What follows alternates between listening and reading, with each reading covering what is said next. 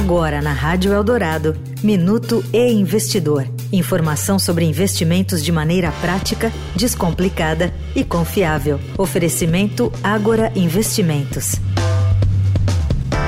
O volume financeiro investido pelos brasileiros cresceu 11,7% em dezembro de 2022, na comparação com o mesmo período do ano anterior, e chegou a mais de 5 trilhões de reais investidos.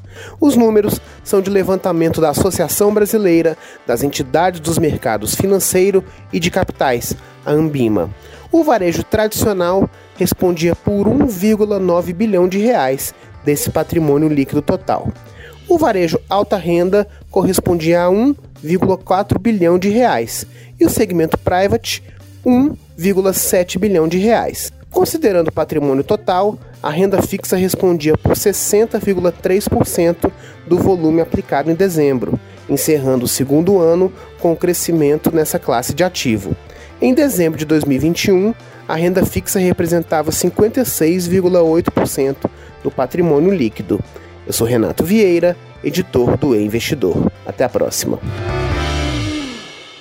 Você ouviu o Minuto E-Investidor.